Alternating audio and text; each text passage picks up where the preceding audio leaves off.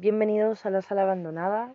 Es los primeros días de febrero, 4 de febrero ya técnicamente, aunque para mí es la noche del, 3 de febrero. Eh, y este capítulo va a ser un favorito del mes, eh, específicamente de las lecturas del mes, que como ya viene siendo la tónica de, desde diciembre, en realidad eh, fue la tónica del mes pasado.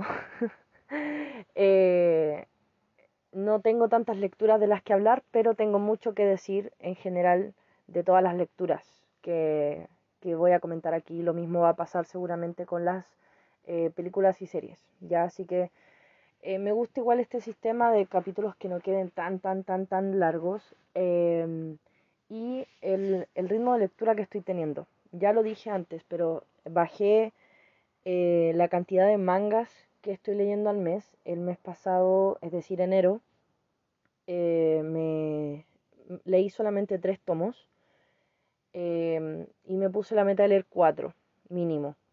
Eh, pero, o máximo, en realidad. Sí. Eh, Eva me dijo, una amiga me dijo esto de que tenía que ver la meta de los mangas no como un mínimo, sino como un máximo. Entonces estoy viendo como, en vez de leer mínimo cuatro y máximo lo que sea, eh, voy a empezar a ver como máximo cuatro mangas. Entonces, el, durante enero leí tres eh, buenos tomos, pero ya vamos a entrar específicamente en eso. No leí cómics, estuve a punto, o sea, tuve pensado, ¿cómo lo, cómo lo digo? Estuve pensando en leer un par de cosas que al final no se concretaron. Una ya se concretó para, para febrero, así que en el en, marzo les hablaré de eso, que es una serie que después de mucho, mucho, mucho, mucho, mucho tiempo terminé de leer. Eh, pero al final eh, la pilita de lecturas de, este, de enero van a ser solamente libros y mangas. ¿ya? Espero que ya el próximo eh, les pueda traer de las tres cosas. Ah, y lo que iba a decir es que bajando la cantidad de mangas que, que estoy leyendo o que leí, Em, siento que me concentré más en terminar libros. Si bien yo leo harto, eh, por lo general estoy leyendo tantas cosas al mismo tiempo que eh, a veces pasan semanas donde yo no termino ningún libro. No sé si semanas, como una o dos semanas máximo, pero como que estoy siempre leyendo, pero no siempre estoy terminando libros. No sé si se entiende. Porque estoy leyendo muchas cosas paralelas y por lo general igual leo cosas largas o, medianamente largas. Entonces, em, durante enero me concentré en terminar libros, o sea, empezarlos y terminarlos o eh, terminar eh, libros que tenía empezado desde hace mucho tiempo, como una de las lecturas que voy a eh, desglosar más adelante, que es un libro gordo. Em, así que eso, siento que me está ayudando harto este, este nuevo sistema también me puse varias metas eh, de lecturas eh, mensuales. Por ejemplo, quiero ponerme la meta, o sea, me, he puesto la meta de, por ejemplo, leer eh, un libro en inglés al mes. No tengo tantos libros en inglés, pero tengo algunos. Para empezar, tengo la colección completa de Harry Potter en inglés y siento que son libros que ya he leído muchas veces en español entonces se me puede hacer un poco más fácil leerlos en inglés. También tengo algunos clásicos, em, por ejemplo, tengo un, libro de Sherlock Holmes en inglés, tengo em, Stardust de Neil Gaiman, que de hecho solo lo tengo en inglés y nunca lo he leído en español, así que quiero practicar un poco y luego eh, ponerme a eh, lanzarme con Stardust quiero practicar un poco, probablemente lo haga con Harry Potter. Eh, y luego eh, me lance con este libro que no, nunca he leído antes. ¿ya? Y quizás más adelante, en el futuro, me empiece a comprar libros en inglés, porque con los libros pasa algo similar, aunque no se nota tanto como lo que pasa con los cómics. Que los libros, bien digo, los, los libros en inglés eh, son más baratos. ¿ya? Em, los cómics en inglés son más baratos que los, eh, las mismas eh, historias o los mismos títulos en inglés, en español, perdón. Esto me pasa por grabar a las casi 4 de la mañana. Eh, entonces, por un lado, si, si me empieza a funcionar esto de leer en inglés, tal como me funciona bien leyendo cómics o mangas o manguas, voy a empezar a, a comprarme quizás libros en inglés. No todos, porque me gusta también leer en español. me gusta mi idioma, así que no, no tengo como no es que quiera pasarme por completo al inglés eh, cuando mi, mi, habilidad mejore, pero sí comprar, por ejemplo, esos libros que tenga muchas ganas de leer y se demoren un poco más en salir, o libros que considere que en, en español son mucho más caros, ya como lo hago con los, los cómics. Em, otra meta que me puse, o sí, que me puse, que no he cumplido hasta el momento, bueno, no, no la cumplí en enero, pero, pero el, el año está recién empezando, es leer al menos una novela al mes en Wattpad. Ya le tengo echado el ojo a varias, muchas escritas por gente que, que son mis amigos o mis conocidos y a los que admiro o quiero mucho. Y las tengo ahí porque como no me gusta leer en, en digital, em, siempre le doy prioridad a las cosas en físico. Entonces me pasa que las voy, las empiezo y me gustan por ejemplo, estoy leyendo una en Wattpad que se llama 14 días, que es una novela LGTB.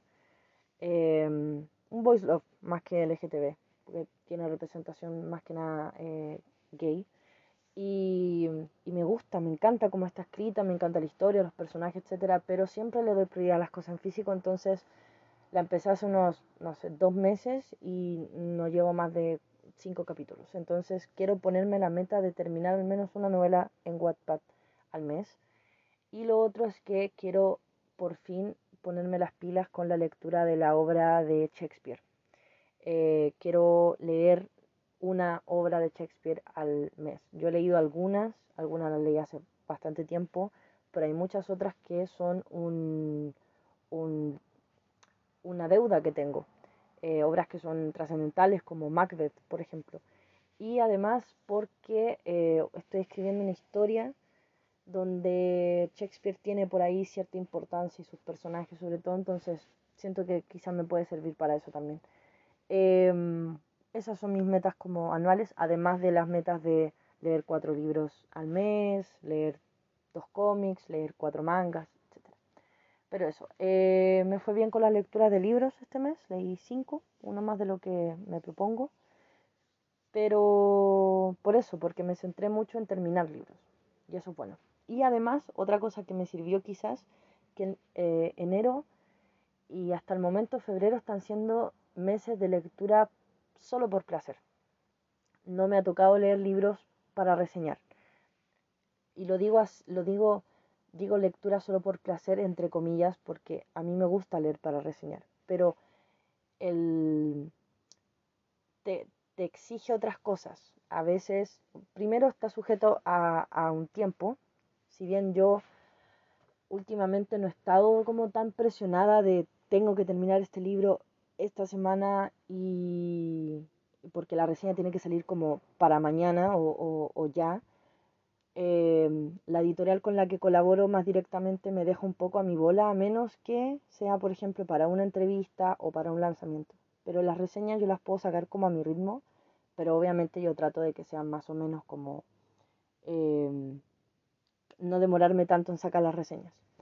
Entonces, eh, pero aún así tienen ese, ese tema del, de la, del plazo, entre comillas, a veces plazo, eh, y también pasa que de repente no, el libro en sí, cosa que no me ha pasado últimamente, pero pasa a veces, me ha pasado antes, que los libros en sí que, que me toca leer no me gustan tanto, o no me enganchan tanto, o si me ponen a elegir entre el libro que, que me esperan al lado de la cama y que, no sé, pues, por ejemplo, Sanders, de, de Sanderson o, no sé, cualquier cosa, un manga, por ejemplo, y el libro que tengo que reseñar, obviamente elegiría lo otro, ¿cierto? Elegiría el, libro de Sanderson, el tomo de manga o el cómic, qué sé yo.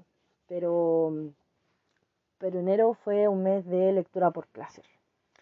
Y, estuve como súper relajada pero también elegí súper bien las lecturas, entonces me ayudaba a seguir adelante y todo. Eh, y hay otra meta que tengo, pero ya les voy a hablar de ella cuando me toque hablar del libro. Ya, voy a empezar con Érase una vez un crimen. Hoy, perdón por la introducción súper larga de 10 minutos, pero bueno, da lo mismo.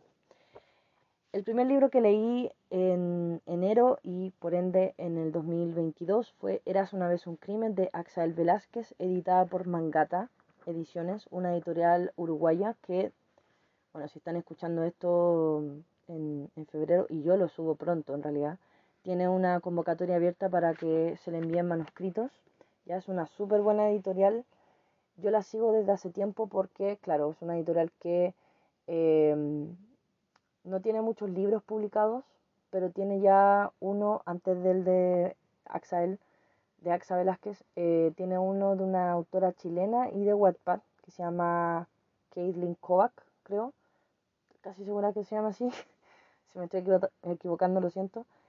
Em, pero saltó como un poco más a la fama, o saltó a la fama derechamente con este libro, ¿cierto? Porque AXA es una de las autoras que la está como petando últimamente en, en Wattpad.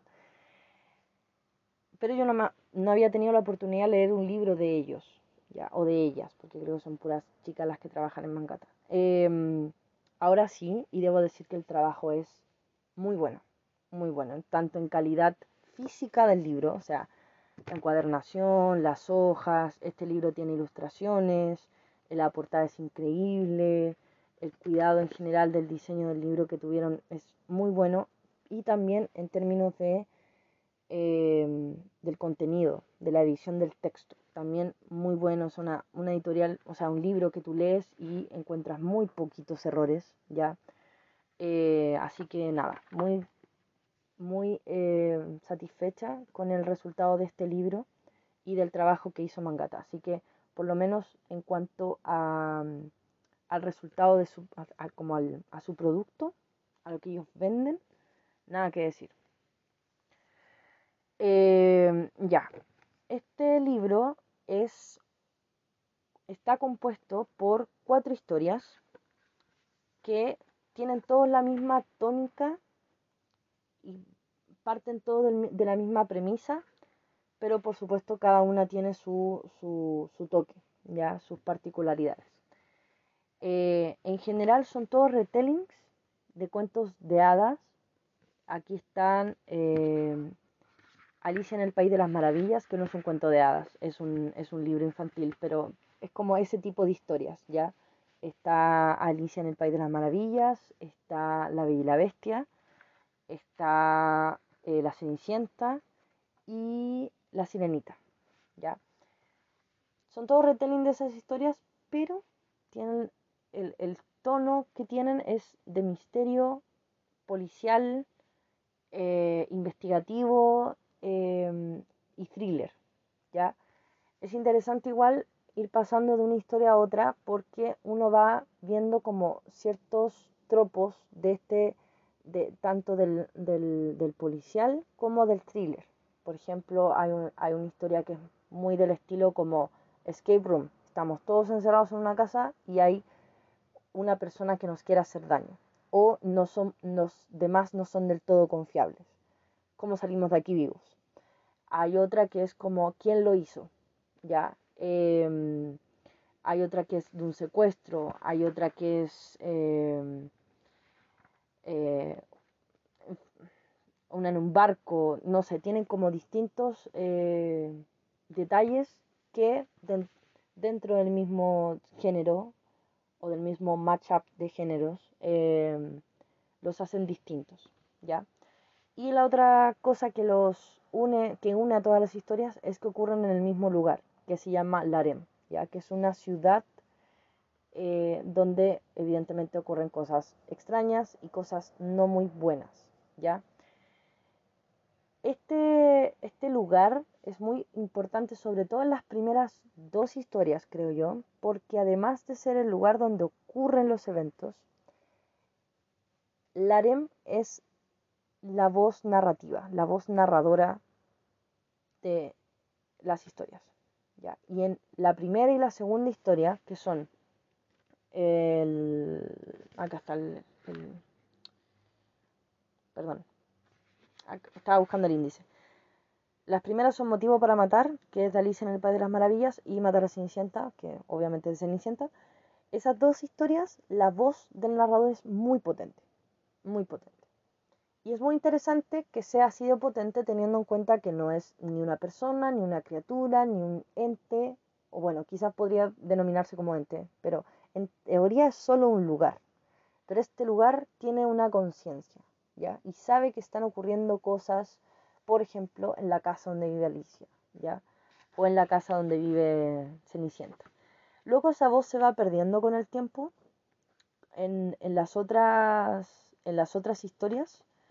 Eh, y ya para la, última, eh, casi no se percibe la voz de, del narrador. Y en la, en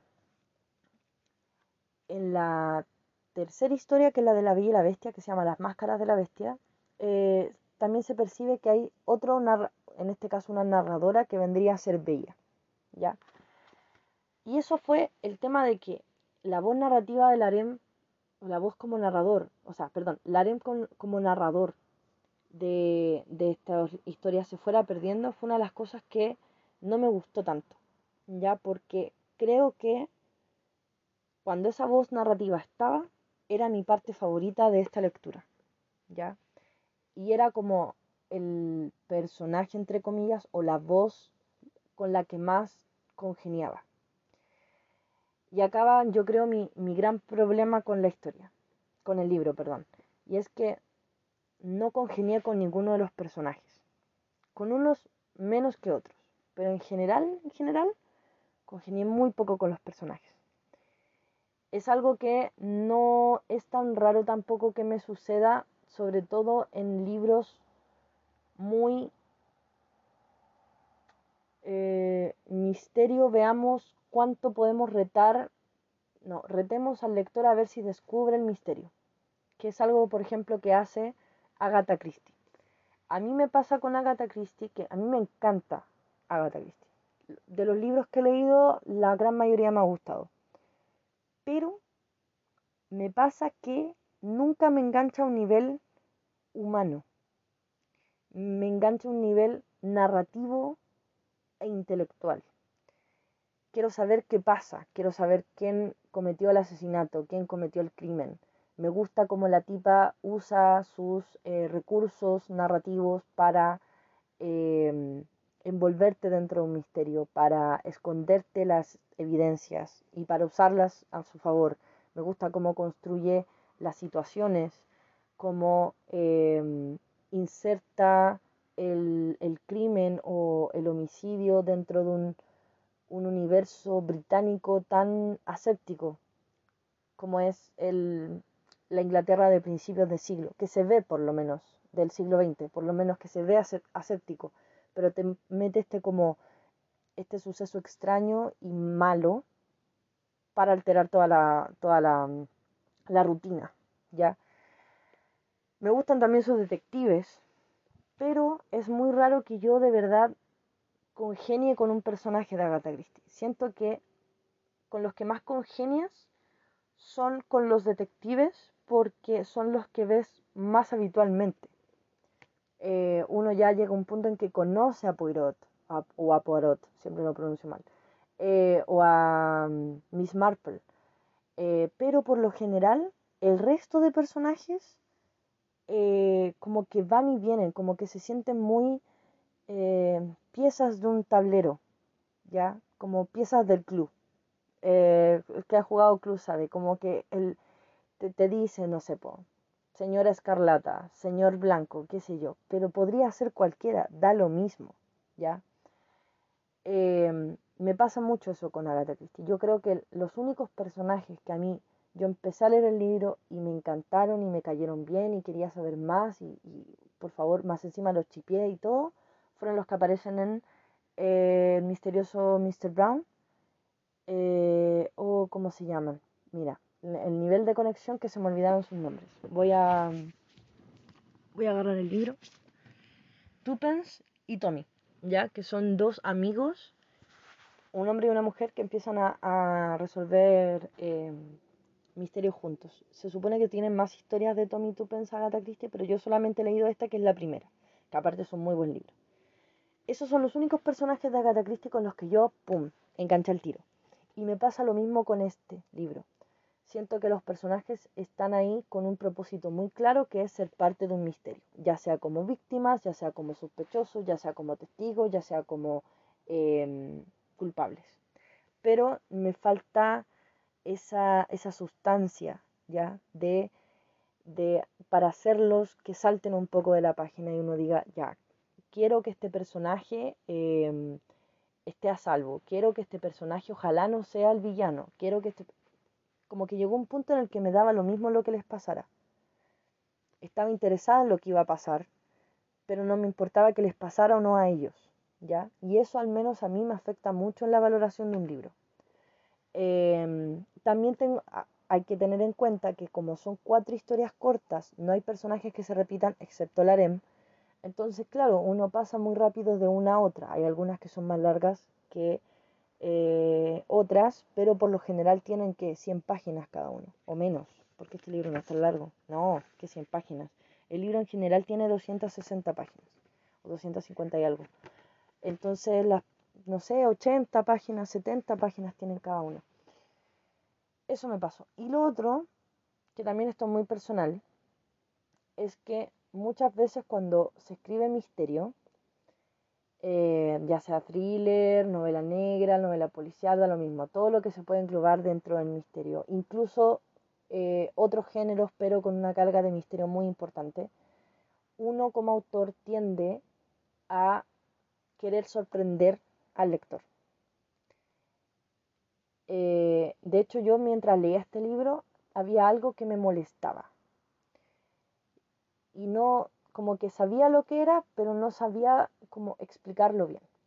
Y durante el mes de enero yo empecé a ver unas clases de literatura, de escritura de Brandon Sanderson.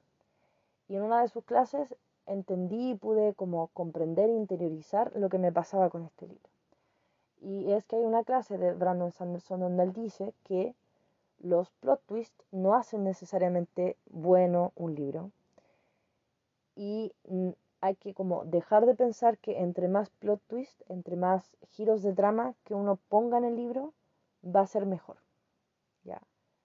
Claro que pueden haber y al final, del, al final del día la cantidad de plot twist que uno como autor quiera poner en su libro es cosa de uno, ¿ya? Pero hay que, o sea, uno tiene que dejar de pensar como autor que más es mejor. En este caso, más plot twist es mejor. Y nuestro único objetivo con el lector es dejarlo sorprendido y que quede con la sensación de nunca me lo esperé. ¿Y qué pasa? Que a veces para lograr esa sensación uno tiene que hacer cosas muy descabelladas. Y me pasó un poco con este libro. Como que habían soluciones de los misterios o habían acciones de los personajes que yo decía, claro, me sorprende, pero es porque no, o sea, vino de la nada. Aparte, no conozco al personaje, eh, todos son sospechosos, cualquiera podría ser, entonces que sea él o que sea ella o que sean eh, los dos o que sea ninguno y sea este otro, no me sorprende, me sorprende pero no me sorprende, ¿ya? Eh, porque no tengo ninguna, en, concreto, en concreto, no tengo ninguna herramienta real para resolver yo el misterio. ¿Ya? Ni, se ni puedo confiar en las pistas que se me dan en el camino para yo resolver el misterio y de verdad sorprenderme si en algún momento la resolución es distinta a lo que yo pensaba. Entonces, tengo esos dos problemas con este libro. Ahora, no por eso me parece un mal libro. De hecho, le di una buena calificación en Goodreads. Le hice una buena reseña en Instagram porque creo que es un buen libro. Es una propuesta interesante, es una lectura muy interesante y muy oscura y muy escabrosa y muy eh, llena de psicópatas de los cuentos de hadas. Eh, y ese punto está muy bien logrado, ¿ya? Como quiero que repienses a estos personajes y esa adorable sirena que canta y que es hermosa en Disney, te saques esa imagen y veas que esta tipa es muy, puede llegar a ser muy oscura. ¿O no? Eh, entonces, eso me parece interesante, me parece bien llevado y sobre todo, sobre todo creo que el gran fuerte de este libro es lo bien escrito que está. a nivel de prosa. Quizás por un tema de, de que no sabemos exactamente dónde está ubicado el harem, le habría quitado un poco modismos venezolanos, la autora venezolana, no porque tenga un problema con los modismos venezolanos para nada, ni tampoco porque tenga un problema con que las autoras o, autores escriban eh, con modismos de sus países, para nada. Pero es muy distinto cuando uno escribe de modismo, con modismos de su país o de cualquier país, porque la historia está ambientada en ese país o porque el personaje que usa el modismo es de ese país o simplemente porque la historia está enmarcada en un contexto donde es normal que los personajes hablen con modismos de otros países, como por ejemplo el nuestro, en nuestro actual, en nuestro en esta época es muy normal que uno hable con modismos de México, de Argentina, de España, de Chile, de lo que sea, eh, de, Venezuela, por ejemplo, em, porque estamos muy globalizados. Bajo esos, esos criterios, yo creo que está súper bien, pero ¿qué pasa? Que no sé dónde ocurre el harem. De hecho, también es otro tema, como me gustaría saber más, que estuviera un poco más definido ese pueblo. ¿Dónde está? ¿Qué época es? Em, en fin, como que siento que le envuelve mucho misterio al harem y hasta cierto punto está bien, pero hay otras cosas que me gustaría que estuvieran un poquito más definidas. Pero eso, siento que está muy bien escrito. De nuevo, el trabajo tanto de AXA como de la editorial es excelente. Eh, tengo ganas de leer los otros dos, o sea, los, las otras historias de este estilo que, escriba, porque sé que tiene uno en uno que se llama La, la masacre de Nunca Jamás, de obviamente Peter Pan, que es uno de mis libros infantiles favoritos, o mi libro infantil favorito, entonces tengo muchas ganas de ese. Y el otro es de La Bella y la Bestia, no, perdón, La Bella Durmiente, me parece. En fin, los que, los que saque los voy a leer porque me interesa igual mucho la propuesta. Em, pero sobre todo tengo ganas de leer Vendida, que es un libro que pedí hace como tres meses y todavía no me llega, espero que me llegue pronto. Tengo muchas ganas de leer Vendida de AXA, muchas. Eso, eso sobre esa, Eras una vez un crimen. Siguiente, y como pueden ver, yo les dije, iba a hablar largo y tendido de los pocos libros o pocos mangas que tengo me demoré 20 minutos en hablar de la zona de un crimen, pero bueno, probablemente del que viene también hablaré harto. Leí Cazadores de Sombras, los orígenes, el primer libro de esa trilogía que se llama Ángel Mecánico de Cassandra Clare. Contexto. Yo jamás había leído nada de Cassandra Clare. Obviamente la conocía porque Cazadores de Sombras es una de las grandes sagas de fantasía mm, actuales eh, sabía que era, pensaba que era de vampiros, sinceramente, no, no tenía tanta, tanto conocimiento de, de las verdaderas criaturas que poblaban su, su, su, historia, a pesar de que vi la película, pero la encontré tan mala que tampoco le puse tanta atención. Em, era como, yo decía, esto es de vampiro, de demonio y de ángel, algo así me imaginaba. Y tiene de eso, pero también tiene de muchas otras cosas. Eh, nunca había leído a esta, a esta mujer. Uno, porque durante mucho tiempo, creo que también lo he dicho antes, estuve alejada como del mundo de la fantasía actual y dirigida a un público más juvenil. No tenía nada en contra de ella, no tengo nada en contra de ella, sino que simplemente me dediqué a leer otras cosas. De hecho, últimamente he leído mucho autor de mi país. ¿Ya? Entonces estaba un poco alejada eh, como lectora de los grandes bestsellers del último tiempo de la, literatura en inglés y fantástica y eh, juvenil. Y de esa manera no he leído prácticamente nada de Victoria Swamp, no he leído a Leigh Bardugo, no he leído a, a Cassandra Clare. Eh, y muchas otras autoras eh, y autores que, todavía me falta por leer. Em, y eso me pasó con Cassandra Clare. Y también me echaba mucho para atrás, me echa todavía un poquito para atrás, que sean tantos libros. Yo veía como videos de, de booktubers y veía siempre atrás de ellos como su repisa y baldas, dos, tres baldas, solo de Cassandra Clare y de la saga de Cazadores de como, no. Yo para ese nivel de número, solamente manga. Solamente Naoki Urasawa, solamente Detective Conan. Pero una saga así como de 25 libros, no. Hasta que, viendo un video de Joshua Diamond, que es un eh, booktuber español que es muy fanático de Cassandra Clare, habló de esta trilogía, de los orígenes. Eh, y me la vendió completamente. Porque era una, es una trilogía ambientada en la época victoriana, tiene tintes steampunk, no es necesario haber leído nada antes para leerla, en fin. Entonces yo dije, mm, me interesa, voy a ver qué tal. Justo más encima, como esta mujer vende muchísimo, sus libros tienen versiones bucket, ya, versiones de bolsillo, como a mí no me interesa tener ediciones especiales, ni empastadas, ni de portadas brillantes, me compré la más barata que encontré y llegó a mis manos y la verdad es que me estaba muy metida con el asunto porque apenas llegó, terminé, creo, era una vez un crimen y me lancé a leerlo. Y me demoré poquito, me demoré como tres días en terminar el libro. Bueno, es corto en realidad, son cuatrocientas y tantas páginas. Y bueno, debo decir que, que caí, que me, gustó la señora. A ver, vamos a empezar por lo que no me gustó tanto.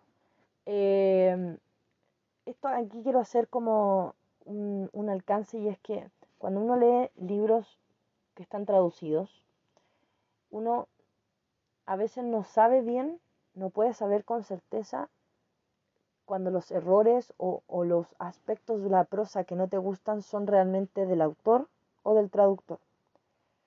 Entonces me pasaba que mientras leía este libro, habían errores que no eran así como terribles, pero igual al mismo tiempo no son errores en los que caiga comúnmente, quiero destacar el comúnmente, eh, autores profesionales, ya. Que pueden caer, sí, pero no es tan habitual. Por ejemplo, repeticiones de palabras, cosas que son un poco más de novato o de autor que no, quizás no tiene un, editor, ¿ya? Y entonces leía esto y decía como, mm", como que estaba leyendo de repente mm", dijo cuatro veces Will en un párrafo. Mm, interesante. Eh, o cosas así. Detalles. Pero que me llaman la atención pero no puedo saber si es eh, de Cassandra Clare o de la persona que tradujo el libro. Lo otro, eh, siento que es un poco reiterativa las ideas y eso ya no es culpa del traductor o de la traductora. Es un poco repetitiva con las ideas y pasa que es algo que se suele ver mucho en Wattpad y por ejemplo que se veía en una, un libro que yo no me gusta para nada que es Crepúsculo y esto como de redundar mucho, uno, en las descripciones físicas, dos, en las descripciones físicas de personajes masculinos. Entonces, por ejemplo, me empieza a molestar cuando me dicen 1500 veces que el personaje X tiene los ojos de tal color. Y si bien valoro los intentos para que esa descripción número 27.000 no sea exactamente igual que las anteriores 26.999, eh, igual se vuelve agotador. ¿ya? Yo sé que muchas veces hay, hay personajes que es importante, entre comillas, que tengan los ojos o el pelo o la piel o lo que sea de, tal color. Yo también lo hago, también tengo, también tengo personajes que es como este cabro tiene los ojos azules. Y lo voy a decir. No siempre, pero lo voy a decir un par de veces o más de un par de veces. Pero me pasa que igual es agotador. Es como ya entendí que tiene los ojos azules. Em, eso. Y bueno, en general que me parece una historia entretenida, pero cliché. Ya, eh, tampoco, tampoco está mal que lo sea. Tampoco es como ultra cliché, pero sí es como, ah, como que lo leí, lo pasé bien, lo pasé increíble leyéndolo, pero tampoco quedé como sorprendida con la sensación de esto nunca lo había visto antes, para nada. A pesar de que no es el tipo de historia que yo leo habitualmente, ni ahora ni antes. Em, ahora, el fangirleo. Me gustó mucho la historia. Encuentro que es muy, es muy interesante, muy entretenida. Eh, me gusta también cuando, si bien se utilizan eh, elementos, tropos o criaturas en específico em, que son recontra conocidas y recontra vistas, se les intenta dar algo, un poco de originalidad, ¿ya? Por ejemplo, es el caso de, claro, este como otro mundo o mundo, no, a ver, ¿cómo decirlo? Como mundo subterráneo de criaturas eh, diversas, como hombres lobo, como vampiros, como brujas, como demonios, como ángeles, como etcétera. Acá está todo reunido, eh, pero creo que una de las grandes como de los grandes pros que tiene Cassandra Clare y este universo, lo poco que sé de él, por supuesto, es que se centra no tanto en los vampiros, no tanto en lo que conocemos, sino estas nuevas, en estos nuevos seres que ella creó, que son los Nephilim, que son básicamente hijos de o descendientes de ángeles, que están encargados de combatir a los demonios principalmente y a todo lo que vaya en contra del acuerdo de criaturas eh, de la noche, em, que por supuesto por sus capacidades, sus poderes, sus dones pueden poner en peligro eh, a la humanidad y, al, al, mundo. ¿ya? Entonces ellos tienen que custodiar esto. Entonces conocemos el personaje principal que es Tess, una chica que viene de Estados Unidos a Inglaterra porque su hermano la mandó a buscar. Su hermano está aquí desde hace un tiempo. Ella eh, perdió a su tía, que era como la, la, persona que la cuidaba desde que sus padres murieron, y decidió eh, venirse a Inglaterra. Pero en Inglaterra le esperan muchas cosas malas, ya porque pronto se da cuenta que tiene un don. No voy a andar mucho en el don porque es genial ir descubriéndolo, pero se da cuenta que tiene un don que la hace muy eh, cotizada, muy como buscada por distintas, eh, distintas personas, distintos personajes de este mundo. Y ahí es como, con, eh, luego de algunos eventos, cae en manos de los Nephilim, que son que, un grupo de jóvenes principalmente que viven en el instituto, ya, donde como se les educa para lo que ellos tienen que hacer. Y acá conoce a varios personajes, entre ellos principalmente a dos chicos más o menos de su edad. Uno es Will y el otro es Jem. Will es Bad Boy, es el Bad Boy. O sea, el tipo como que es simpático, es encantador cuando quiere, pero cuando no, se pone insoportable y no te pesca y como que tiene onda con Tess, pero un día sí, el otro no. Y al mismo tiempo es como súper poderoso, em, pero un poco imprudente, entonces como que se mete en problemas y bla, bla, bla. Y siempre, a medida que uno lo va conociendo, te da esta sensación de que todo eso es como una, una, una performance para ocultar su dolor. ya, y con todo eso ustedes dirán, este es un cliché con patas. Sí, es un cliché con patas, pero me enamoré del maldito. me enamoré.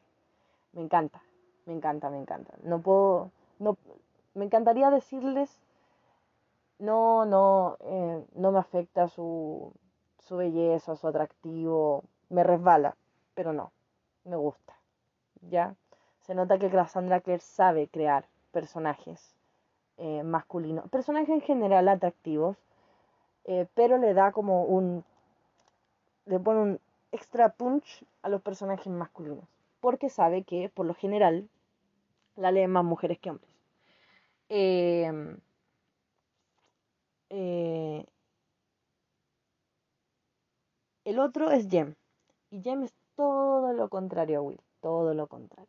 Es súper amable, súper tranquilo, muy contenido, también tiene un pasado como doloroso y es como, como un, poco una figura como romántica, ¿ya? Pero Will es como la, figura romántica antipática, este es como la figura romántica sufriente y, y amable. Sufriente y amable, sí. Eso, eso define muy bien a Jem, que sufre y que es amable. Eh, y también me encantó, súper, es como que dan ganas de abrazarlo. Y de darle un, no sé, una limonada y sacarlo un poquito al sol. El tema es que Jim y Will tienen una relación que yo los estuve chipeando todo el rato. Todo, todo el rato. los mejores momentos de la novela fue cuando yo decía, aquí, aquí.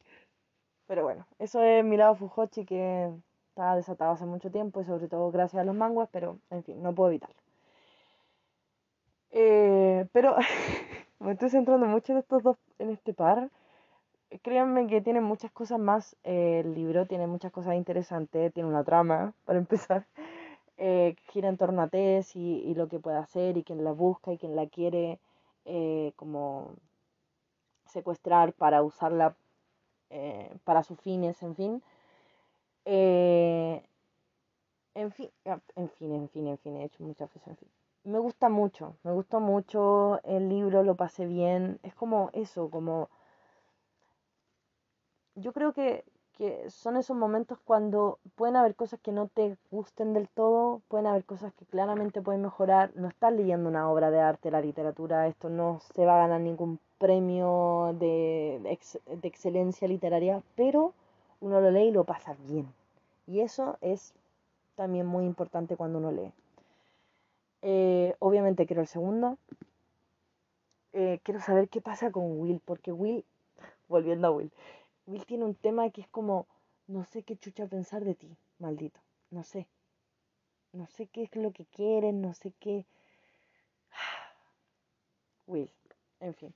Cazadores de sombra, los orígenes, uno, ángel mecánico. Muy recomendado. Siguiente. Y acá nos venimos a los chilenos. ¿Fue la única cosa chilena que.? Sí, fue la única cosa chilena. Pero leí harto. Ah, leí latinoamericano, ¿eh? Leí harto latinoamericano. Leí una venezolana, leí una argentina. Spoiler alert. Y leí una chilena. Ya. El libro que tengo en mis manos es La Vía Damna de Francisca Solar, su última novela. Yo no sé si les había podido hablar antes de Francisca Solar, pero yo soy bastante fan de ella. No he leído todos sus libros porque, perdón, tiene hartos y tiene algunos como muy infantiles, middle grade, es como bien variada. Pero Francisca Solar publicó por primera vez una novela de, mm, se podría definir como misterio paranormal juvenil o young adult, que llamamos ahora, que es la séptima M. Con ese libro ya salió al mundo editorial. Esto fue en el año 2007. Yo desde entonces la sigo. Yo tengo una copia de la séptima M del año 2007. Me encanta ese libro. O sea, cuando lo leí me gustó mucho y lo leí varias veces. Porque fue uno de los primeros libros que yo tuve. Y hubo una época de mi vida en que yo tenía muy poquitos libros y releía los que tenía una y otra y otra y otra vez. Y ese es uno de los que más releí junto con Corazón de tinta de Cornelia Funke. Pero entre medio de la séptima M y los últimos días de Clayton Co., Francisca Solar se dedicó más que nada a la literatura eh, juvenil, a literatura de, eh, de plan lector, ya como libros para que los chicos de distintas edades lean en los colegios. Hasta que en el año 2019, creo, lanzó Los últimos días de Clayton Co., que era su regreso a la eh, literatura más adulta, ¿ya? De misterio, paranormal y ficción histórica adulta. Yo leí los, días, los últimos días de Clayton Co., me gustó mucho y obviamente estaba esperando que ella sacara algo similar, que es lo que tengo en las manos, La Vía Damna. Yo no les puedo, por supuesto, mostrar en estos momentos la portada de este libro, pero es que es una maravilla. Me encanta. La, la portada de los últimos días de Clinton Anco también es increíble. Pero creo que la vida dando a me gusta incluso más. Es muy buena, representativa de la historia, me encanta. Aparte esto de que sea como negro, con tonos, tonos verdoso o grisáceo y borde dorado con letras doradas. Increíble el diseño del libro. Em, esta es una historia ambientada a principios del siglo XX. Déjenme corroborar fechas. Ya, no. A ver, finales del siglo, no, mediados del siglo XIX y, sí, principios del siglo XX.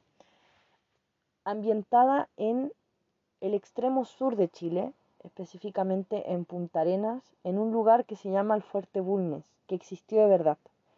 Eh, Francisca Solar, tanto en los últimos días de Clayton Anco como en La Vía Damna, tiene un tema con la investigación. Bueno, seguramente en todos sus libros, en, en La Séptima Alma también se nota harta investigación. Tiene un tema con la investigación. Y con estos dos libros, siento que trata de, además de contar una historia de los personajes y todo, trata de hablar de un tema específico que ella investigó y que le interesa mucho. En el caso de los últimos días de Clayton Co. fue la fotografía mortuoria. Y acá fue el Fuerte Bulnes, fue eh, los... Se me olvida el nombre del, pueblo, un pueblo indígena de, del sur de Chile. Eh, y también un tema como que uno va notando a medida que lee, que es la eutanasia o la muerte asistida según esta, esta, eh, este pueblo, que no me acuerdo cómo se llama. En fin. Em, y eso, esas cosas que investiga, esas cosas que le interesan, que tienen una base histórica, las mezcla con temas paranormales. Y eso, perfección. Em, además, este libro tiene un personaje que ya aparece en los últimos días de Clayton Co., que fue mi personaje favorito de los últimos días de Clayton Co., que es Sor Paula. Y acá tiene incluso más importancia. Sor Paula en los últimos días de Co. aparece como eh, más o menos a la mitad. Acá es como una historia en la que ella tiene más participación. Eh, ¿Cuáles podrían ser los aspectos negativos de este libro? Siento que a veces, como, como Francisca Solar, esto es una, una apreciación súper personal, ya no digo que sea así, pero siento que se, mete tanto en el tema investigación, en el tema, ya, quiero hablar del Fuerte Bulnes, quiero hablar de este pueblo indígena, quiero hablar de este tema, que se olvida un poquito de la historia, de la trama en sí. Le pasó lo mismo con los últimos días de Blanco. A veces era como muchos datos sobre la fotografía mortuoria y poca trama que estaba ahí, pero pasaba más rápido. ¿ya? Acá ocurre lo mismo. No es algo que me moleste per se, porque me gustan mucho los libros donde además de leer una historia y de conocer personajes estoy aprendiendo algo. Me gusta eso, pero el tema de, las, de la trama siento que queda un poquito al debe. Creo que se podría equilibrar un poco más eso, un poco mejor eso. Aún así, me parece un libro excelentemente bien escrito. Lo que cuenta, lo cuenta muy bien. Eh, ¿Podría dar para más la historia? Sí. Eh, siento que en hechos concretos ocurren muy pocos, pero también no es que deje una sensación como de, eh, de punta, a esta historia le faltan, no sé, 300 páginas podría escribir esas 300 páginas y podría inventarse miles de situaciones y qué sé yo. Pero no lo hace y el libro aún así es satisfactorio. Pero siento un poco eso, siento que sobre todo al principio, la primera mitad del libro era como, eh, era como introducción. Introducción, introducción, introducción, introducción. Y era como, llegó un momento en que dije, todo lo que tiene que pasar va a pasar en 100 páginas, porque es un libro corto, tiene 220 y tantas páginas. Entonces era como, todo lo que tiene que pasar va a pasar en 50 páginas, en 40 páginas, pero no sé cómo lo hace porque sí pasa y tiene sentido y, cuadra. Entonces, como que esto que acabo de decir del tema del equilibrio entre, entre el, la información y la trama, igual hay que tomarlo con pinzas, porque los libros funcionan, y ocurre lo mismo con Clayton Co. los libros funcionan, pero tienen ese tema, que podrían tener un poco más de trama. Ya. Eh, pero aún así me encantó. No sé cuál es mi favorito de los dos. No sé si tengo un favorito, quizás me gustan los dos igual. Pero eh, independiente de cuál me guste más, me gusta mucho eh, este como universo que está creando con estas historias sobrenaturales, pero que también deja un poco la puerta abierta de, ¿habrán sido verdad hechos sobrenaturales? ¿O habrá sido otra cosa? Em, y que tiene una base histórica súper potente. Eh, me gusta mucho y ojalá sigan habiendo más libros y pucha, yo leería cualquier cosa que protagonizara o que eh, tuviera una mínima participación Sor Paula, de verdad. O sea, me da lo mismo. Me da lo mismo lo que escriba Sor Paula, yo lo leo. Me encanta, me encanta ese personaje. Ya, voy a seguir con el tomo 7 de Slamdunk, que es el último que ha salido de la edición Idrea, que es la que yo estoy eh, coleccionando, eh, con una hermosa portada de, de Rukawa ahí en un partido dándolo todo. Este ya es uno, un tomo que se inserta eh, derechamente en un, un, torneo, el intercolegial, en el primero que participa el Shohoku. Entonces vemos, creo que dos eh, partidos. Eso nos permite apreciar un poco más en acción a, em, se me olvidan los nombres, Mitsui y Miyagi, que son como los em, dos miembros del Shohoku que llegaron eh, al final. Eh, o sea, uno era parte del Shohoku desde antes que participara Hanamichi Rukawa, pero em, no aparece desde los, desde los primeros tomos. Y eh, bueno, Mitsui que tiene toda esta... Se me, se, me, confunde cuál es cuál.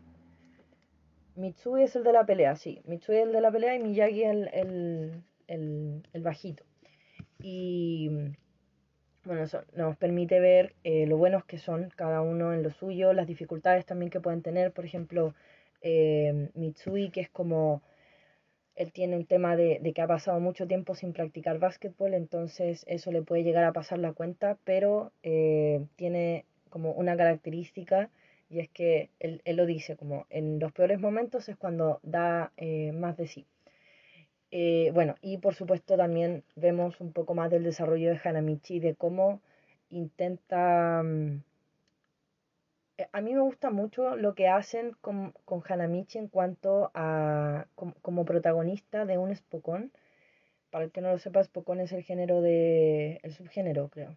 El género, bueno, da lo mismo. El género de, de manga que se trata de historias de deportes porque me gusta porque por un lado te muestran y te dejan claro en muchas escenas que tiene potencial, pero tampoco el guion lo ayuda en demasía, ya a que se luzca y haga cosas como súper geniales desde el principio, em, sino que eh, te recuerdan como que hay momentos que tiene son muy épicos, donde saca a relucir este potencial, pero tarde o temprano te recuerdan que aún le falta mucho, que no tiene experiencia, que no sabe jugar eh, demasiado básquetbol, ya sale, sabe los rudimentos más, más básicos y, y, incluso en eso le falta. Entonces cae a veces con cosas muy básicas. Por ejemplo, eh, aquí hay una parte donde eh, le juegan en contra como no saber cómo em, marcar. Entonces comete muchas faltas cae en cosas así como de novato porque lo es. Y, y el manga nunca se olvida de esto, eh, por lo menos hasta el tomo que, que llevo leído, ¿cierto?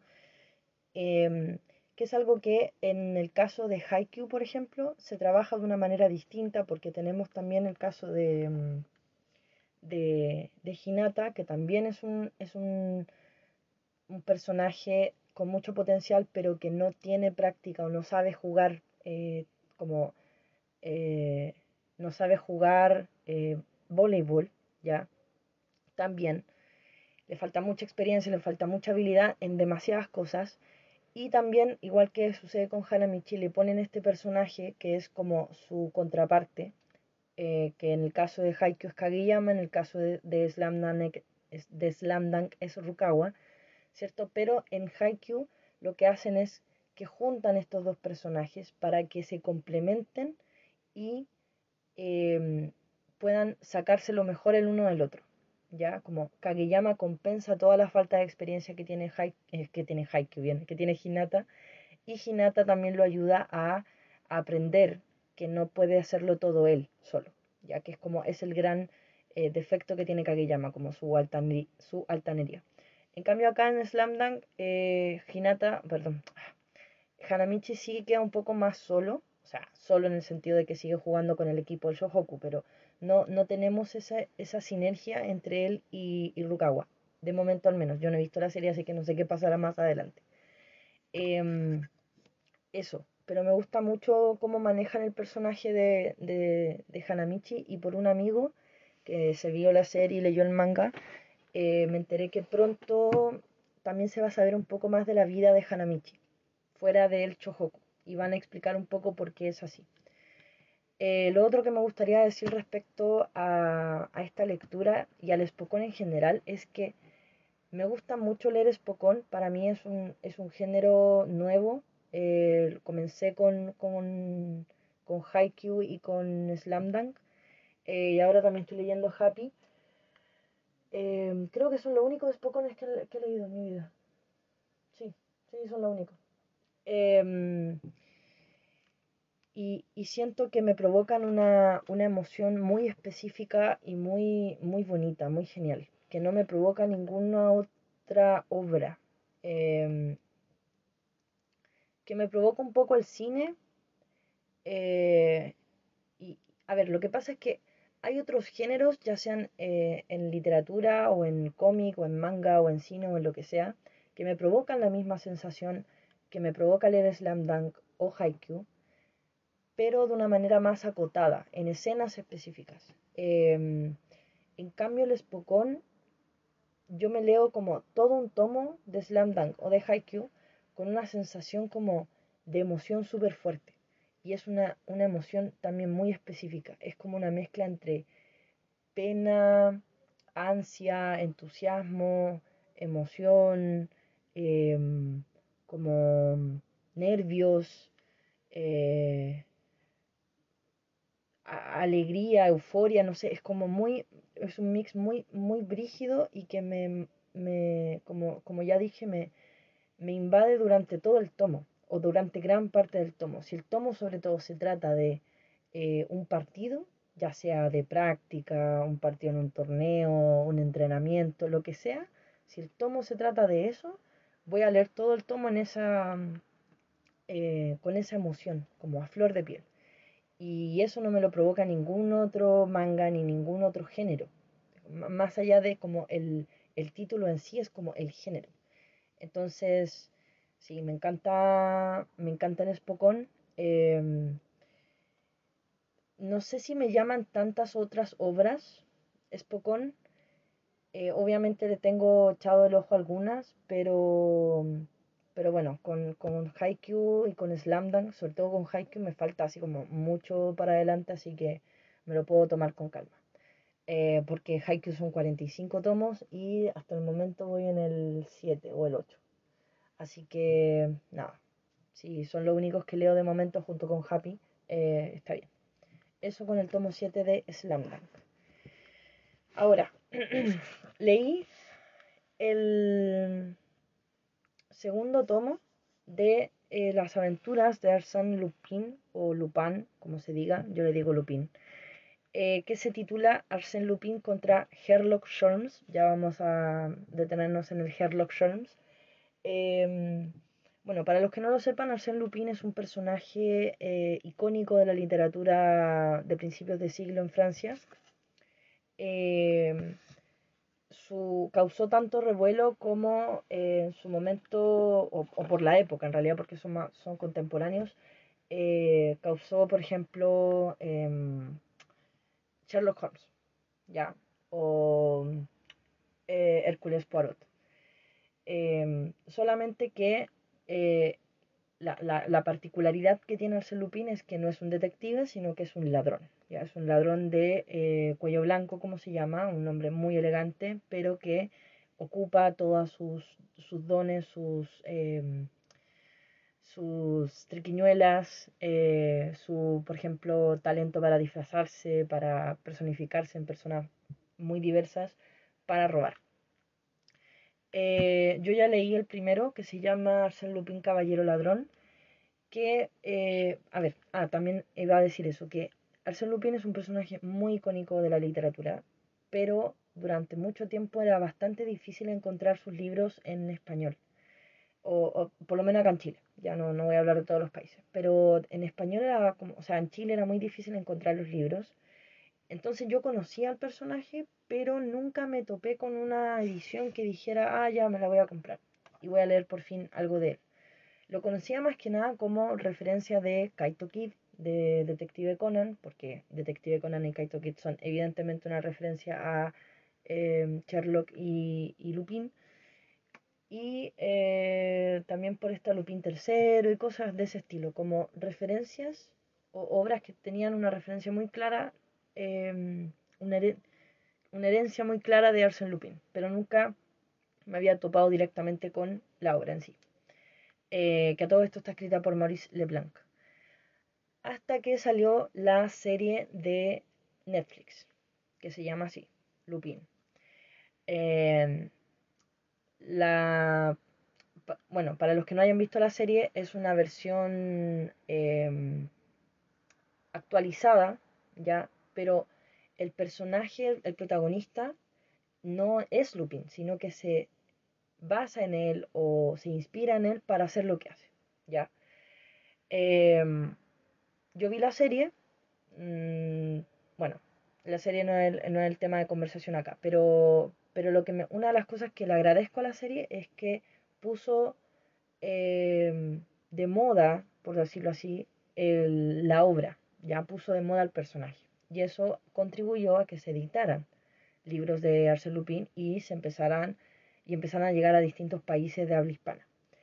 Em, y así es como yo me hice con la edición de Roca Editorial, que es una pésima edición, hay que decirlo, es una pésima edición, de hecho es el, gran pero que yo le pongo a este libro, de que Roca Editorial, o sea, tiene muy poco cuidado eh, con la edición de este libro. De hecho, hace poco hubo un, debate en Twitter sobre editoriales mucho más pequeñas que Roca Editorial que eh, tenían mucho error de ortografía o que no cuidaban. Y claro, cuando uno eh, se maneja un poco más en el mundo editorial o ha leído mucho, se da cuenta que son muy pocas eh, las editoriales que, que no tienen ningún error entre sus páginas. ¿ya? Em, lamentablemente los errores no son eh, la excepción, sino que son un poquito la norma. Es, es hasta normal que un libro tenga cierto número de, de errores em, y hasta cierto número. De hecho, Utópica, una amiga mía y autora de Wattpad, eh, tiene una media que es como, si tiene un error cada, no, no me acuerdo si eran mil o diez mil palabras. Diez mil palabras debe ser, porque mil es muy poco. Como si tiene un error cada diez mil palabras está bien. Como que es normal si tiene como 100 errores cada eh, eh, por 10.000 palabras, ya estamos en un problema. Yo no sé cuántos errores tendrá esta edición, eh, pero tiene varios. Y llega un punto en que es molesto, ¿ya? Porque son errores igual chicos, como diálogos cortados, ausencia de ciertos signos como guiones de diálogo o puntos o signos de exclamación, signos de pregunta, etc. Eh, y me pasó con los dos tomos, ¿ya? Así que no es como un problema aislado de, oh, esta edición de Arsène Lupin, como este tiraje de, de este libro, le pasó eso. No, sino que con los dos libros, el, el primero y el segundo, me pasó lo mismo. Así que eh, si quieren leer Arsène Lupin, no les recomiendo la edición de, de Roca Editorial. Por lo menos la que tengo yo, no sé si tendrán otra en la editorial, pero, pero no se los recomiendo para nada. Eh, yo ya me casé con esta, así que probablemente el tercero, que se llama La doble vida de Arsène Lupin, me lo compré también en esta edición. Em, yo lo paso muy bien leyendo Arsène Lupin. Es un libro que me hace mucho reír, que, em, no, no, siento que me inserte tanto como en el misterio, por como intentar descubrir cómo hace este tipo lo que hace, sino que simplemente disfruto el viaje y, me río mucho con su descaro y, con su forma de hablar y con sus eh, las trampas que le pone a, a, la gente que lo quiere atrapar y qué sé yo. Pero este tomo en particular tiene un plus y es que aparece Sherlock Holmes, que obviamente es una referencia. Es que para mí es más que una referencia esto, esto es un plagio. para mí es un plagio. De hecho, investigué un poquito y eh, me enteré que, claro, cuando salió Orsen Lupin y empezó como a, a, ser muy leído y muy admirado el personaje, ¿cierto? Le, le empezó a ir muy bien a Maurice Leblanc. Mucha gente pidió un encuentro entre este personaje y Sherlock Holmes, que también en, su, en este momento eh, Arthur Conan Doyle estaba vivo, me imagino que los cuentos de Sherlock se estaban eh, publicando o, las novelas, entonces fue como, o sea, obviamente, eh, y me pongo en el lugar de la gente en la época, como obviamente queremos ver un encuentro entre el mejor detective y el mejor ladrón, ¿cierto? Em, un crossover, como le diríamos ahora. El tema es que Arsène Lupin prendió con la idea y le escribió a Arthur Conan Doyle para decirle que escribieran algo en conjunto pero Conan Doyle se, eh, se negó. Y también entiendo a Doyle porque estos dos personajes son muy buenos en lo que hacen. Ya sabemos que Sherlock, bueno, es como uno de los grandes detectives de la literatura y como que no hay misterio que se le que, él no pueda resolver y bla bla bla, pero Arsène Lupin también es muy bueno en lo que hace. Entonces yo me pongo en el, en el papel de Doyle de, Arthur Conan Doyle y decir como, pucha, ¿cómo voy a permitir quizás que mi personaje sea derrotado por, por em, un ladrón más encima? Em, pero también sería incómodo que eh, lo venza, porque obviamente Maurice Leblanc va, va, a querer lo mismo para su personaje, como eh, ninguno de los dos va a querer que el otro lo derrote ni los fans de cada uno de los personajes van a querer que, el suyo, su, su, por el que tiran barra, ¿cierto? Sea derrotado. Entonces era muy complicada la situación, encuentro yo. Y le dijo que no a Maurice Leblanc. Pero Leblanc se pasó un poco por el hortillo eh, la respuesta de Arthur Conan Doyle y de todas maneras metió a un personaje que es, pero es que es Sherlock, o sea, este tipo tomó, primero empezamos por el nombre, tomó el nombre, le sacó la S al Sherlock y se la puso al Holmes. Y le puso como un, acento francés en la E de Holmes. Y, o de Holmes en este caso. Y, el personaje es igual, es un inglés y tiene a un, a un compañero que creo, estoy casi seguro que se llama Wilson. Sí, creo. Sí. Que también es una clara referencia a Watson y, como peor que Watson, porque cuando como que es, es esa imagen de Watson que nos vendieron durante mucho tiempo en el cine, este como eh, compañero gordinflón y como super pavo y que mientras Sherlock brillaba con su inteligencia y sus deducciones, como que él estaba ahí un poco como, como lastre y, y que Sherlock se está burlando todo el rato de él bueno, en este caso Herlock, se está burlando todo el rato de él y siempre le pasan las cosas malas a él. De hecho, sale herido como dos veces en este tomo. Entonces, eh, es como el, ese Watson que mm, es muy cercano al cine de antes, porque las nuevas versiones lo, han hecho un poquito más cercano a los libros. Em, y, el, y, obviamente Sherlock o Herlock es eh, igual al, al detective. De hecho, o sea, en la, en la portada del libro que tengo yo, sale eh, la silueta del, Sherlock clásico, Sherlock del, gorro de cazador y de la pipa. Eh, para mí eso es un plagio, sea, y, bueno, yo no sé, no, no averigüé más allá, debería hacerlo quizás, para, para saber cómo respondió Conan Doyle a esto. Eh, sobre todo con una negativa entre medio, ya. No es como que, este tipo lo hubiera hecho nomás, sino que le preguntó, o sea, perdón, Sherlock, eh, Conan le dijo que no y aún así este tipo lo hizo o, hizo una triquiñuela muy evidente. Eh, pero al mismo tiempo, eh, si bien no estoy para nada de acuerdo con el plagio en ninguna de sus formas, al mismo tiempo encuentro que le queda tan bien al creador de Arsène Lupin haber hecho esto de una manera tan descarada, porque es algo que perfectamente podría haber hecho Arsène Lupin. Como que siento que los dos autores en esta situación actuaron muy como sus personajes. Eh, y lo encuentro muy gracioso. Me permito reírme de, la, de las circunstancias porque igual están los dos muertos, como que ya no le afecta a nadie y todo. Me imagino que en su momento causó más revuelo y más polémica. Repito, no sé cómo respondió Conan Doyle a esto. De hecho, por lo que leí hacia la rápida, en Estados Unidos le cambian el nombre al detective, le ponen como Sherlock eh, Shering, una cosa así, así como que, igual es él. De hecho, porque eso es una cosa del nombre. Ya el nombre es como la burla más evidente, pero aparte leyéndolo es él, es Sherlock, es, perdón, es Sherlock, ya. Ahora, el contenido del libro me encantó. Me gusta mucho cómo eh, Maurice Leblanc maneja a Sherlock. Siento que igual lo, lo, resolvió bien.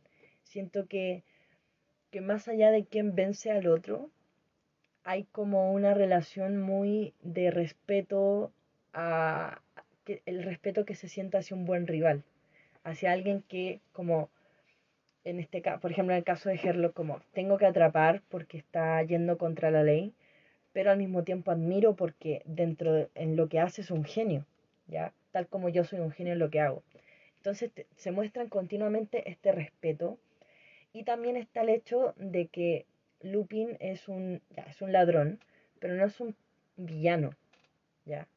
Por algo es el héroe de su propia historia, es el protagonista, bueno, podría ser protagonista y, y villano, pero en este caso es como el héroe, de hecho, si, algo, si de algo adolecen las historias de Lupin es de una romantización excesiva quizás eh, de, la, de, un criminal o de la vida criminal, ¿ya? Porque a Lupin nunca se le deja como alguien malo. De hecho, también tiene, tiene situaciones donde, donde es como te estoy robando, pero en realidad te estoy ayudando. O te estoy robando a ti, pero le estoy ayudando a otra persona. Entonces es como un héroe, de cierta manera, aunque robe. ¿Ya? Em, pero eso sí, roba, roba. No es como una situación tipo Robin Hood de eh, le roba a los ricos para dárselo a los pobres. No, este tipo roba porque quiere tener tal joya o qué sé yo. Eh, o, también por el desafío, que es algo en lo que em, eh, yo creo que se basa más el personaje de Kaito Kid. Es como, me dicen que esta joya, este diamante, por ejemplo, está escondido, no, está escondido, está protegido por no sé qué sistema de seguridad y en la casa o en el castillo más impenetrable y que la caja y que bla, bla, bla, y este tipo solo por eso se lo quiere robar. Es un poco así, pero de momento las aventuras que he leído no son tan, eh, no potencian tanto esto, pero se nota, se nota esa cuestión de es un desafío, ya, es un desafío hacia la autoridad en este caso sobre todo hacia Canimar, que es como el, policía que, lo intenta atrapar y obviamente nunca lo logra. Pero que el libro, los libros son disfrutables, son disfrutables, son muy buenos, son muy chistosos. Em, se los lee uno muy rápido porque aparte son cortitos. Este tiene creo menos de 200 páginas.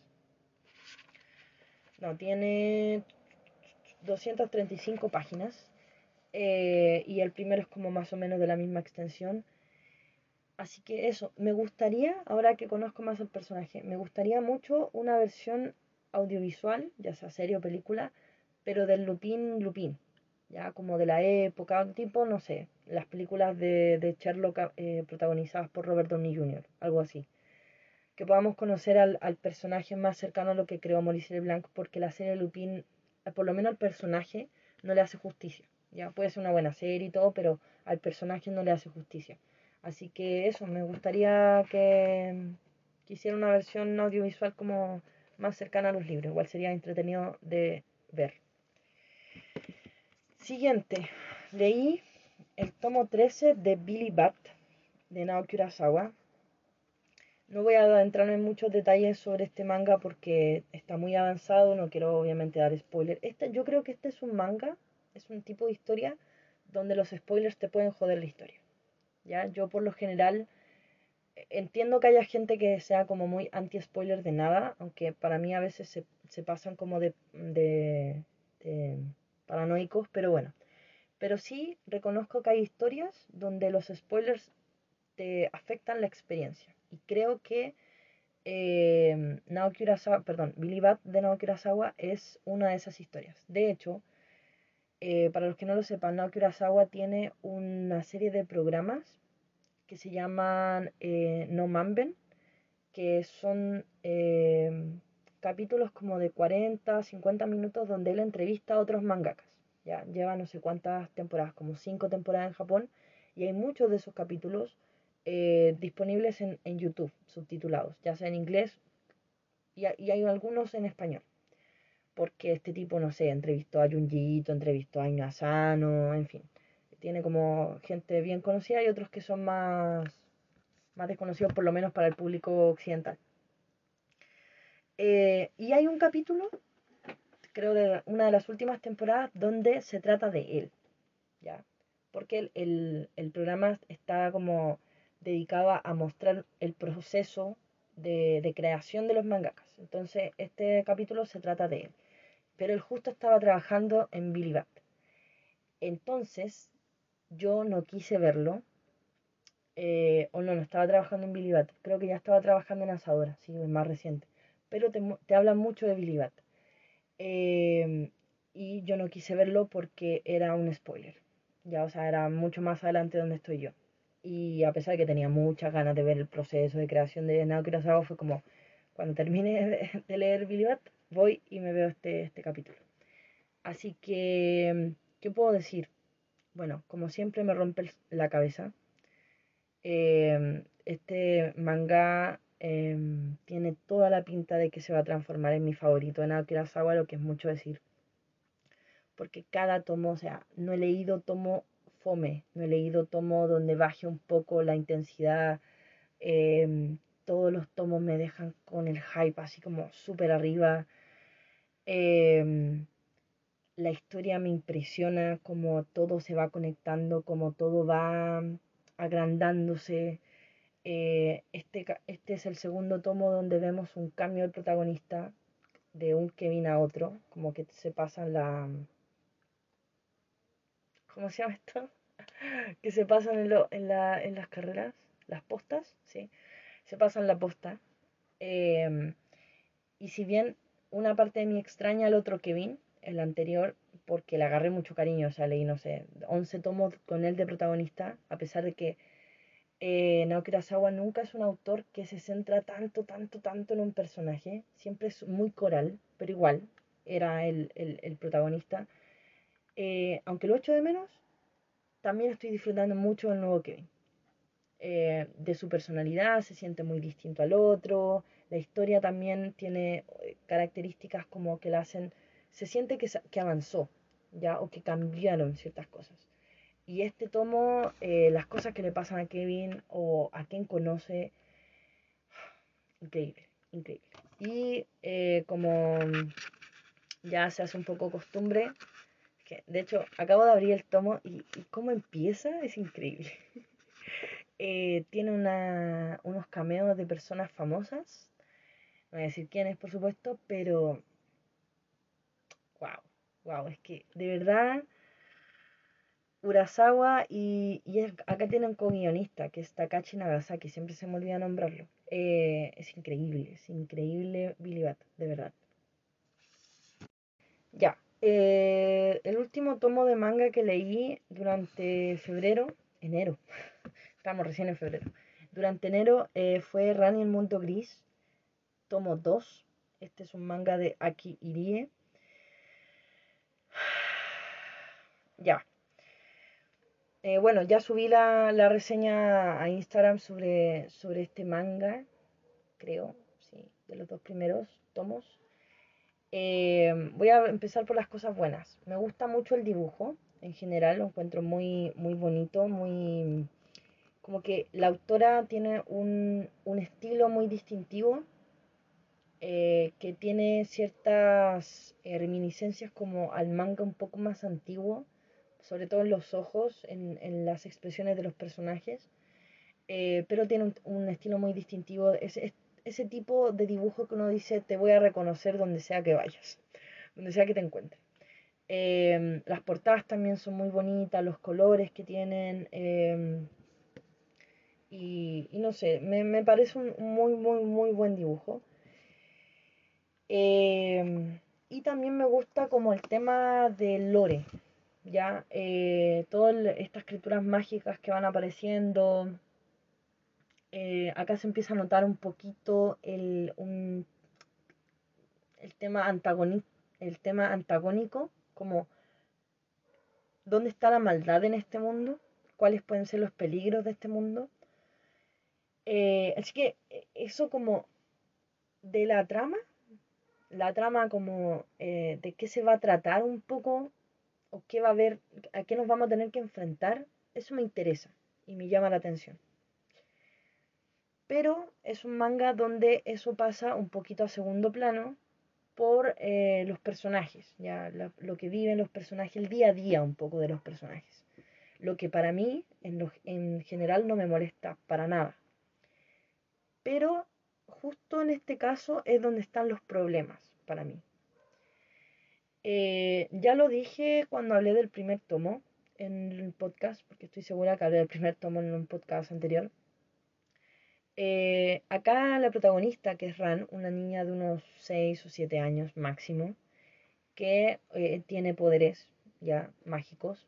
entre ellos uno que destaca y es que cuando se pone ciertas zapatillas, crece. Ya, creo que el tema aquí son las zapatillas, como que es un artefacto mágico que provoca eso, ¿ya? Pero Ran en sí sí tiene magia, tiene capacidades mágicas. Em, entonces, de repente, eh, es una niña, esa es su forma real, y a veces es una adulta o una joven, ¿ya? Pero más grande, mucho más grande. Y a ella le encanta, ser una, mujer grande. De hecho, es como, bueno, algo muy típico de los niños, de las niñas que quieren crecer rápidamente y quieren ser como los adultos que las rodean o los rodean, etc. El tema es que esta circunstancia la pone en situaciones eh, que a mí me generan mucho, mucho cringe y mucho como me ponen incómoda.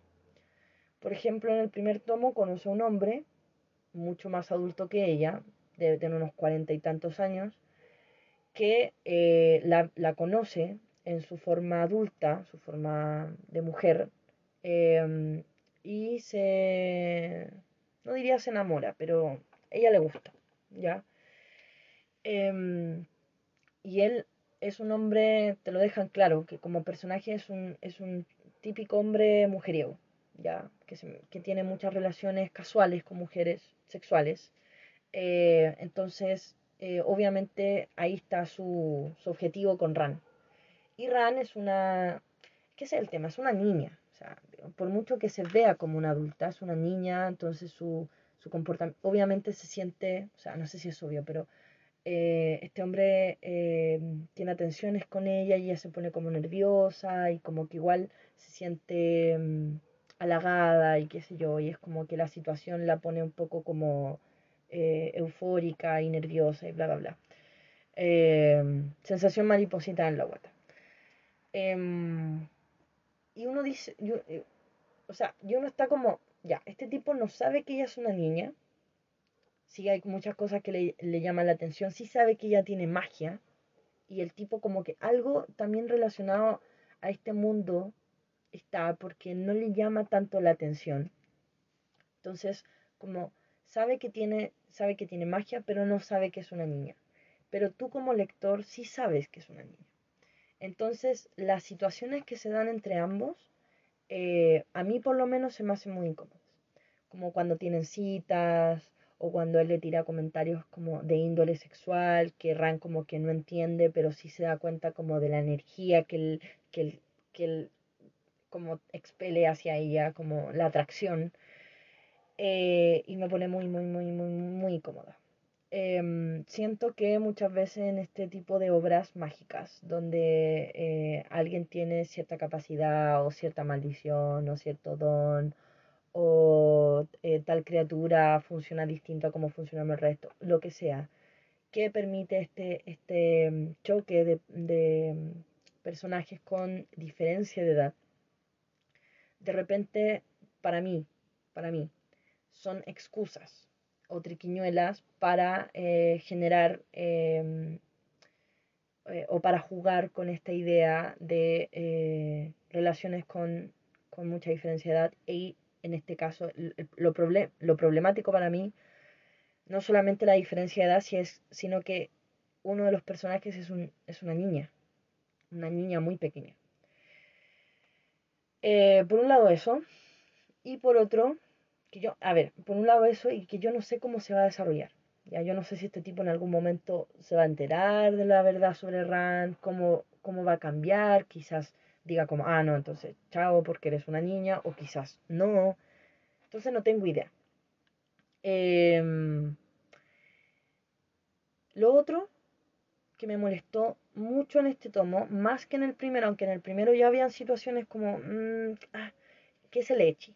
Ya el echi, para el que no lo sepa, es cuando eh, es como un fanservice de índole mm, sexual que se relaciona sobre todo cuando, como por ejemplo, es el, el, dibujante o la dibujante hace planos donde muestran eh, eh, no sé, por los senos o el trasero o qué sé yo. La típica, la típica escena echi de manga es personaje femenino que por algún movimiento que hace o por cómo está enfocado, ¿cierto? la viñeta se le ve en los calzones, se le ve como parte del trasero, como la típica escena. Y siento que en este tomo hay mucho echi, mucho. No así como tan eh, vulgar como he visto en otros, en otros mangas, pero sí hay, ya está ahí, está mejor dibujado, lo que quieras, pero está ahí. No me, no me genera problema cuando, o no me genera tanto problema, porque igual me molesta, pero no me genera problema cuando em, es con un adulto. Por ejemplo, el personaje de la mamá de Ran es un personaje muy sexualizado dentro del manga. ¿ya? Eh, es una, primero es una mujer muy guapa, muy exuberante, y siempre el manga se las arregla, o la mangaka se las arregla para mostrarla en situaciones como con poca ropa, o en posiciones muy sugerentes, o qué sé yo. Em, pero por lo menos es una adulta. Mi problema ya aumenta muchísimo cuando suceden estas situaciones con el personaje de Ran. Que de nuevo, me lo puedes hacer cuando ella está en su versión adulta pero sigue siendo una niña. Entonces, que, que no sé, pues hay una escena donde eh, en su versión adulta cae encima de unos adolescentes como compañeros del hermano del colegio y cae como encima, justo obviamente en la zona pélvica del hombre y se le enfocan los senos, se le enfoca el trasero, es como, no, no.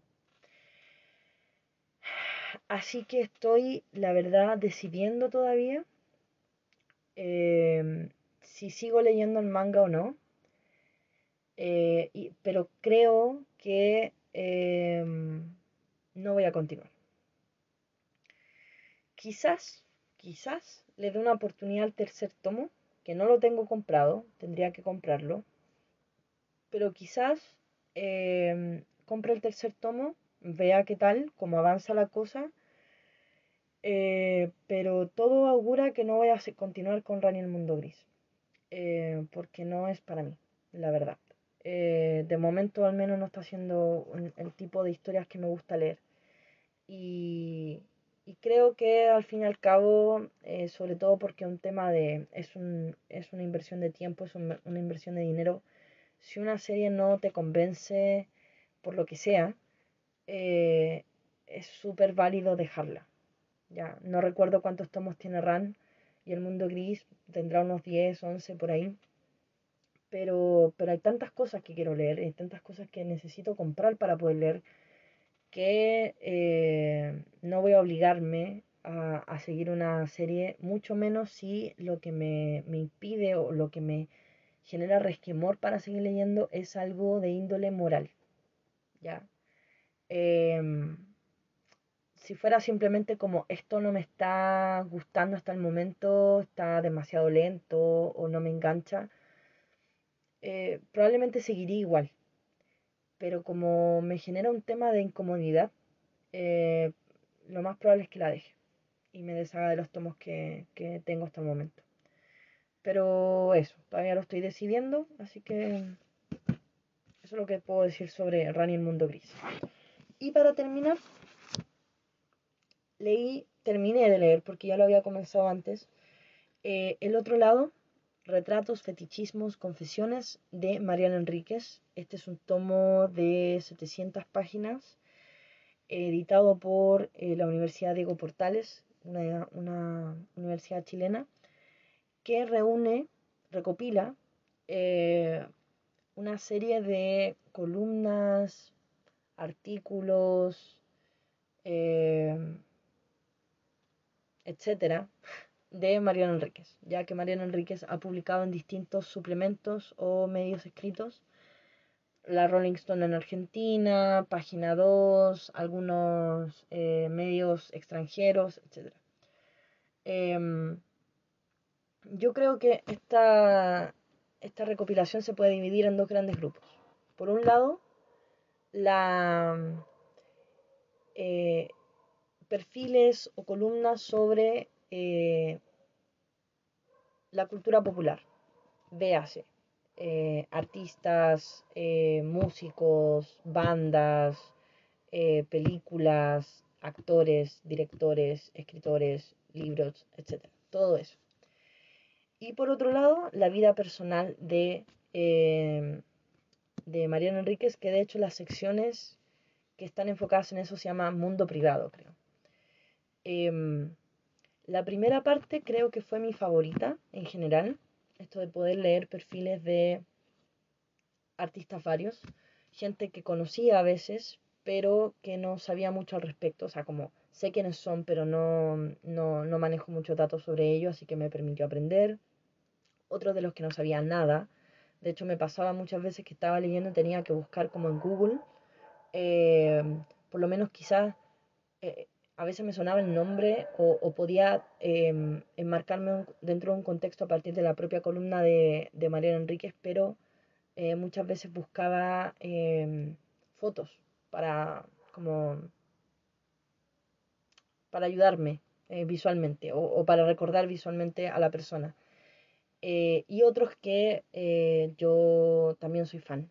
Entonces Em, son figuras más, más cercanas para mí, algunos autores, algunos actores, qué sé yo, pero que de todas maneras es genial eh, verlos o leerlos, leer sobre ellos em, a través de la pluma de Mariano Enríquez. Y sobre todo me gustó mucho eh, poder apreciar en una mayor envergadura la, la Mariano Enríquez fan. ¿ya?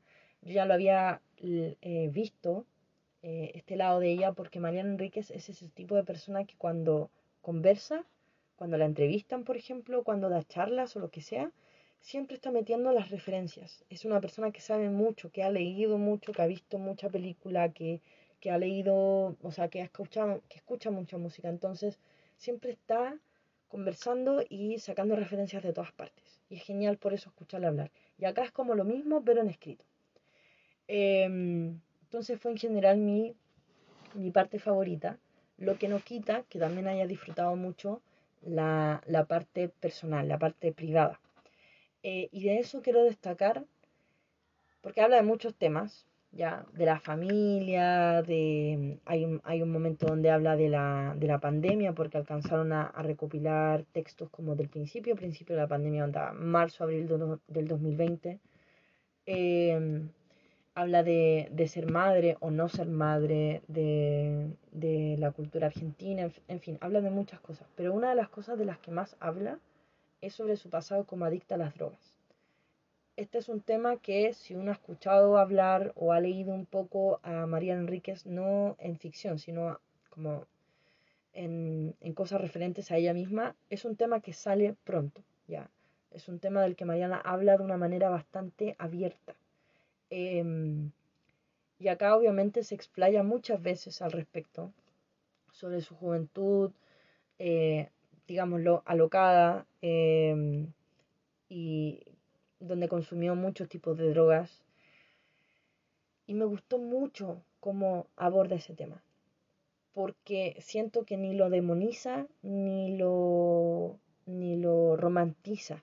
¿ya? Siento que es muy como en el límite entre ambos, o ni siquiera en el límite entre ambos, es como de una manera muy realista, ¿ya? de una manera muy, muy realista, que no cae ni, ni en lo políticamente correcto de decir, no, es como yo consumí, pero ya estoy rehabilitada y las drogas son malas, gente, por favor no las consuman y bla, bla, bla, así como va de retro Satanás, ¿no? Ni tampoco, por supuesto, caen como, no, si esto no es tan malo, es igual, depende. No, es como, es muy sincero al respecto. Es como, mientras yo me drogaba, me sentía a la raja y estaba todo bien y lo pasaba increíble, pero después era lo peor y mira lo que tuve que vivir esa vez que, no sé, hice tal locura o, o me drogué tanto que me pasó tal cosa o la vez que estuve a punto de morir por esto, o la gente que vi que salía muy perjudicada. Pero te muestra las dos partes, ya, que siento que en esta época donde mucha gente ve eh, por cualquier cosa que, cierto tema está romantizado, ya sea en un libro, ya sea en una película o ya sea en una serie, por ejemplo, ahora que están estrenando los capítulos de, de Euforia, hasta la semana pasada, el capítulo anterior al que salió el domingo, em, toda la gente diciendo que la serie romantizaba las drogas, bla, bla, bla, bla, bla. Y, y, era como, a veces sí, por supuesto, hay, hay obras de ficción que romantizan situaciones que, que claramente están mal, pero a veces simplemente te están mostrando desde la perspectiva de un personaje o, o de una persona, en este caso una persona adicta. Y cuando una persona es adicta, una persona consume, eh, por mucho que desde afuera se pueda ver muy mal consumir heroína, consumir cocaína o consumir crack o lo, que sea, la persona, por lo menos mientras está drogada, se siente bien. Es lo que ella quiere. Em, por algo se droga. Además de la, el tema em, biológico de generar adicción hacia una sustancia. ¿ya? pero, pero sobre todo al principio, cuando esa persona está generando la adicción, em, la droga o el alcohol o el cigarro, el vicio que sea, le genera satisfacción, le genera placer. Entonces, cuando uno se mete en, en esos temas, uno no puede obviar tampoco esa perspectiva no para romantizar y no para decir, vamos, droguémonos todo porque está bien, no, sino para, para lograr entender también por qué hay tanta gente que eh, se envicia a las drogas, ¿ya? O tiene vicios en general. Em, cómo funciona el tema de la adicción. Y yo siento que Mariana Enríquez en ese sentido eh, da una perspectiva muy realista, muy personal, por supuesto, em, para nada instructiva, también eso, eso es muy bueno. Eh, esta tipa no te quiere como eh, convertir a nada, no te quiere sermonear usando su propia experiencia para, para decirte lo que tienes o no tienes que hacer. Simplemente te está contando lo que ella vivió y lo, cómo ella se sentía mientras se drogaba, después de drogarse, lo que generó en su vida, etc. Entonces siento que es muy, muy interesante y muy... Em, necesario quizás, ¿ya? Eh, para, para, dejar de lado de repente esa, esa perspectiva tan políticamente correcta sobre las cosas y de olvidarnos de las perspectivas de la gente, que también son necesarias. Em, eso, es un libro genial, sin duda mi, mi, lectura favorita del mes, y eso que tuvo competencia, pero es que Mariano Enríquez. Mariano Enríquez. Eh, es genial este libro, es genial. Yo creo que se lo recomendaría a mucha gente. Primero a los fans de Manuel Enríquez, por supuesto. A la gente que le gusta leer columnas. A la gente que le gusta la crónica. Em, a la gente que quizás escribe para medios periodísticos. Em, que hace reseñas. Aquí hay mucho de reseña de repente. Em, o simplemente a la gente que quiere eh, agrandar sus listas de libros pendientes, su lista de películas pendientes, su playlist en Spotify o lo que sea. De verdad conocí muchas muchas cosas gracias a este libro. Cosas que quiero ver, cosas que quiero escuchar o que ya logré escuchar, eh, cosas que quiero leer. Es como una Biblia, creo. eh, probablemente en unos años más vuelva a releerlo y, y a ver si, si me sigue como inspirando tanto porque también saqué ideas como para historia o encontré ecos de, ideas que ya tenía eh, para mis historias. Em, subrayé mucho, está lleno de banderillas el libro, así que nada, una, delicia. Las, los 15 los 15 mil pesos mejor invertidos de mi vida, o uno de los 15 mil pesos mejor invertidos de mi vida. Y eso es todas mis lecturas de, de enero, igual quedó de casi dos horas el capítulo, perdón. Tengo un poco de sueño, es tarde, son, bueno, no es tan tarde para mí, pero, pero ya son casi las 4 de la mañana. Em, eso, no tengo mucho más que decir, ya nos escucharemos en... O sea, ya grabaré el capítulo de las películas y series de, de enero, pero para eso falta, así que espero que estén muy bien, que hayan leído, que estén leyendo cosas que, que les agraden y cuídense del COVID que está de nuevo muy intensa la cosa. Eso, adiós.